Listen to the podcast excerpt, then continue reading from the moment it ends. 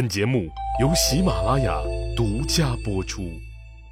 上集咱们说到，主父偃建议把各个郡国内身家在三百万以上的人都迁到茂陵去，一个是集中管理，省得他们在地方上培植恶势力闹事儿；再一个就是给刘皇帝的茂陵喘个人气儿。大款们聚集的地方，那各路商家肯定抢着去，最起码这做珠宝生意的，还有娱乐界的那几个老鸨子。那也一定会带着姑娘们去茂陵伺候的，其他大小买卖人那也会迅速跟上。说句真心话，大款们可是真没人愿意去什么茂陵，自己在家乡待的好好的，去那儿干嘛呀？人生地不熟的，可谁敢违抗朝廷的指令啊？不想活了，虽然肚子里骂了八辈祖宗，但脸上都陪着笑，明确表示。坚决拥护中央的决定，小人我立马就搬到茂陵去。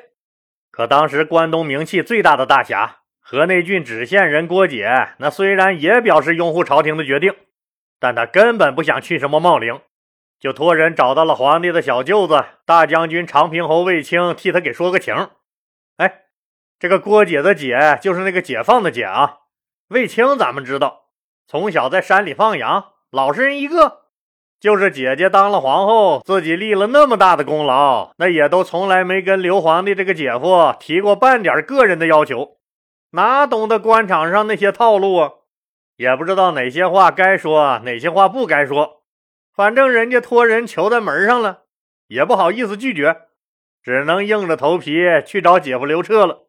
吭吭唧唧了半天，这刘彻才闹明白，小舅子这是替一个叫郭姐的人求情来了。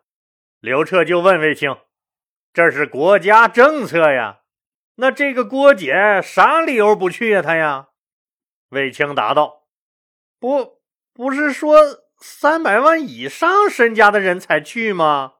郭姐说她是个普通老百姓，穷人，不符合这个条件，不应该去。”刘彻听完哈哈大笑：“穷人，呵呵。”穷人，穷人都能搬弄我的大将军给他说情了。穷人，说吧，这人跟你啥关系？我我我跟他真没啥关系，以前认也不认得，就是一个老乡介绍的，非要让我帮这个忙。我寻思就顺便说一嘴，行就行，那不行拉倒呗。我也觉得我不应该带头破坏制度，就就当我没说啊，姐夫，我我我我先走了。卫青说完，匆匆就告辞走了。卫青走了以后，汉武帝刘彻可犯了嘀咕：这个郭姐到底是个什么人？居然能搬得动大将军为他说情，这可不是个什么好苗头。那郭姐到底是个什么人呢？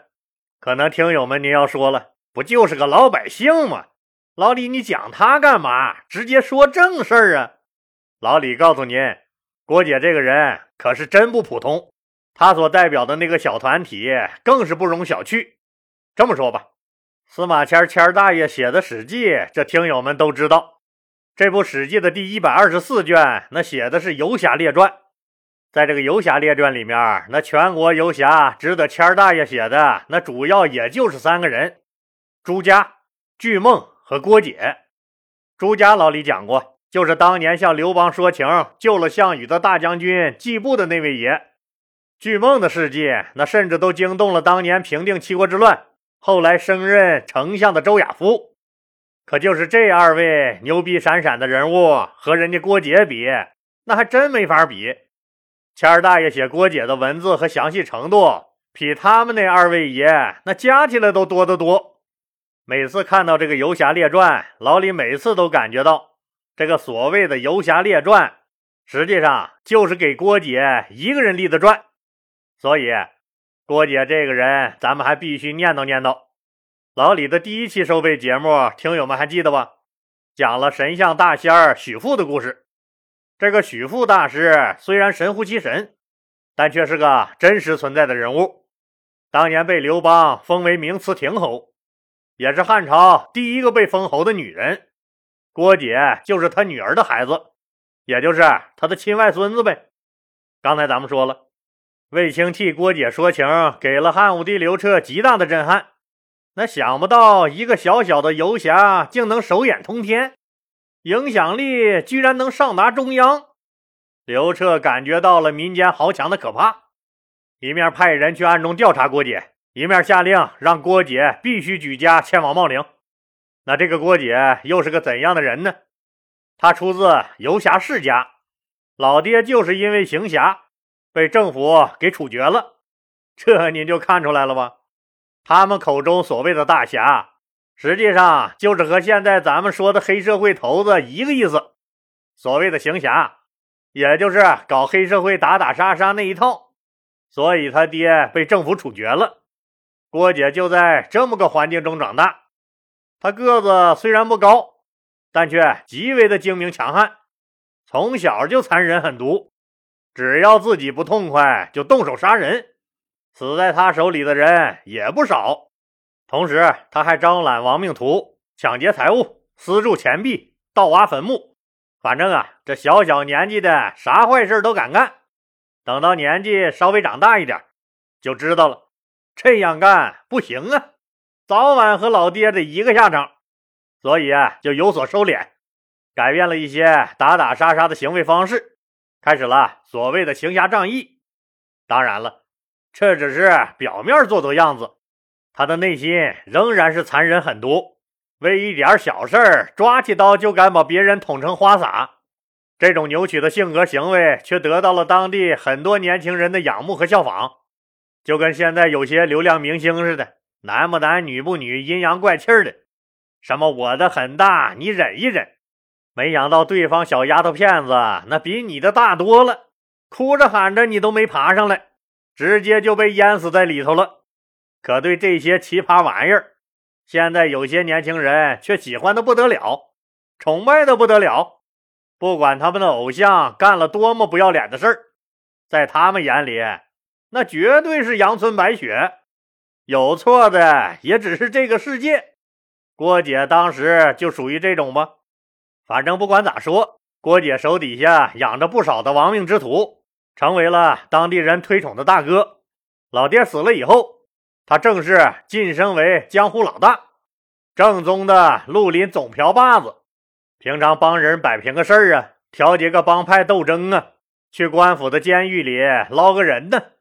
反正他在当地是无所顾忌，想干啥就干啥。官府摆不平的事儿，他到那就能解决。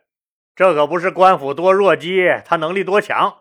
而是老百姓敢跟官府讲道理，你官府要抓我、处分我，你依据的是哪条哪款呢？你必须得给老百姓说清楚了。稍微闹不明白就抓人，老百姓就敢跟你哭闹耍赖。可要是让郭姐来处理，那这事儿就好办了。郭姐说你啥，你就是个啥。你敢瞎逼逼，那你就快了。所以郭姐在他们知县说话，有时候比县太爷都好使，在他们知县民间笼络了一众的小弟和大量的粉丝，可以说是一呼百应。只要政府的政策不合他的意，或者和他起了什么矛盾，他就会指使人去恶意上访，还发动群众围攻政府，扰乱正常的工作秩序，给政府施加巨大的压力。这就让他们知县的县太爷和大小官吏就很不爽了，但也没办法，收拾不了他。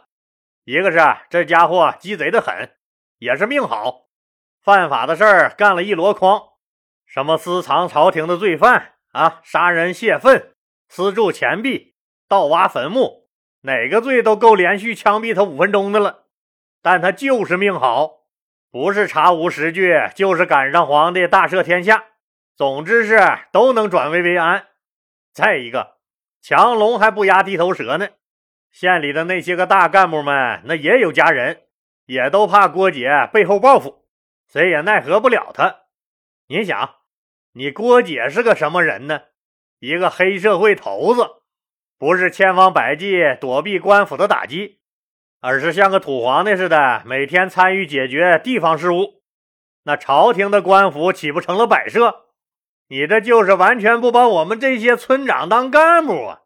甚至你还拉拢人心，集聚一方，这还了得？感到了威胁的父母官们一边假意和他称兄道弟、勾肩搭背，一边寻思着得找个机会敲打敲打他。这不，机会说来就来了。中央这次下令，让所有三百万以上身家的人都到茂陵去报道。于是，大领导眼珠子一转，好嘞，趁机把这个郭姐给我打发走，愿意祸害谁祸害谁去，反正别在我面前晃悠就行。大领导就只是负责这项工作的一个姓杨的官差，让他把郭姐的名字写到迁移名单里去，让他滚得远远的。郭姐当然不想去，就托人找了卫青的关系，结果根本也没好使。朝廷一哥汉武帝没答应，还要求郭姐限期报到。郭姐彻底恼了，回来一调查，好小子，负责这次迁移工作的是时任他们知县的县员，老汉杨继主的儿子小杨同学。县员是个官名啊，就是辅助县令管理具体事务的官儿，在他们地方也算是个比较大的一个官了。就是这个小杨大人把他郭姐的名字写到了迁移名单上的，郭姐很恼火，那后果很严重。郭姐的一个侄儿晚上喝了二两酒，提了把刀就去了小杨大人家，直接把小杨大人的脑袋瓜子就当西瓜给切了，然后一溜烟逃了。小杨大人毕竟是政府官员呢，可政府明明知道就是郭姐指使人干的，就是没证据。这么大个政府官员，就算白死了，杨继主死了儿子，那当然是不肯甘休，来找郭姐闹过几次，都被郭姐的小弟们一顿打骂给撵走了。虽然小杨大人死了，可一哥亲自发话了，这茂陵啊，那还得去。郭姐就收拾家当，准备搬家。可是他的名气太大了，搬个家居然收了一千多万的贺礼。风风光光带着一帮子追随的小弟们去了茂陵，死了儿子的杨继主总觉得郭姐到了茂陵，咱也不敢那么张狂了吧？也跟到了茂陵，伺机向郭姐为死去的儿子讨个说法。没想到郭姐来到陌生的地方，心里正不爽呢，直接就指使手下暗中干掉了来家闹事的杨继主。这还了得？天子脚下，皇陵重地。居然还敢肆无忌惮的杀人！杨继主家人一看也扳不倒郭姐呀，就想着那只能去皇宫告御状了。这事儿让郭姐知道了，结果又派人在皇宫门前杀了告状的杨家人。这还有王法吗？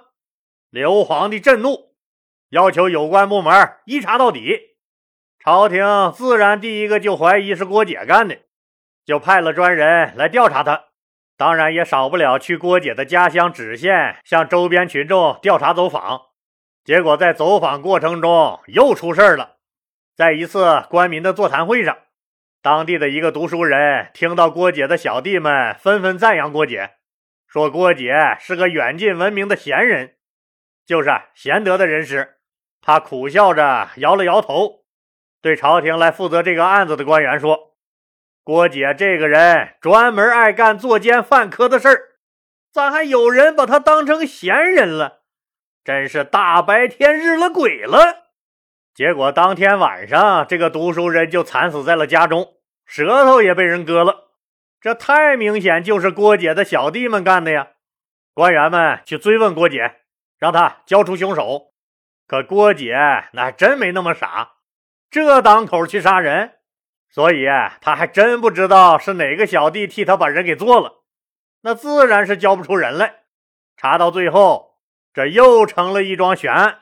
审案的官员只得向汉武帝刘彻报告说：“呀，郭姐无罪。”这可刺激了刘皇帝。好你个郭姐，你不但能搬出大将军卫青替你说情，而且你在民间还有那么多死心塌地、不惜为你翻案的死忠粉儿，这还了得？一旦哪天这朝廷掌军的将军们和你这个民间的意见领袖勾搭起来，一起造反，我的江山不是很危险？这时候，刘皇帝的皇权已经强化到了魔怔的地步，总觉得这世上总有刁民想害朕。这还了得？有罪没罪先放一边，你这种人就绝对不能留，死罪必须判他死罪。随即，汉武帝刘彻颁布了自上台以来的天字第一号通缉令，抓捕已经闻风而逃了的郭解。可能您有疑问了，一个大皇帝咋和一个民间的混子较上劲儿了？咱们今天就留个讨论的题目：您觉得汉武帝刘彻那应不应该为郭解这样的人大动干戈？为什么呢？如果您没时间讨论的话，那也耽误您几秒钟。您觉得这刘皇帝有必要亲自过问、大动干戈的？在节目底下评论区打个一。您觉得真没必要大动干戈的，那您就打个二，咱们共同讨论，共同成长，努力办成一个有文化、有品位的电台。老李在这儿，谢谢大家了。哎，对了啊，可别忘了素质三连：点红心、打 call、转发。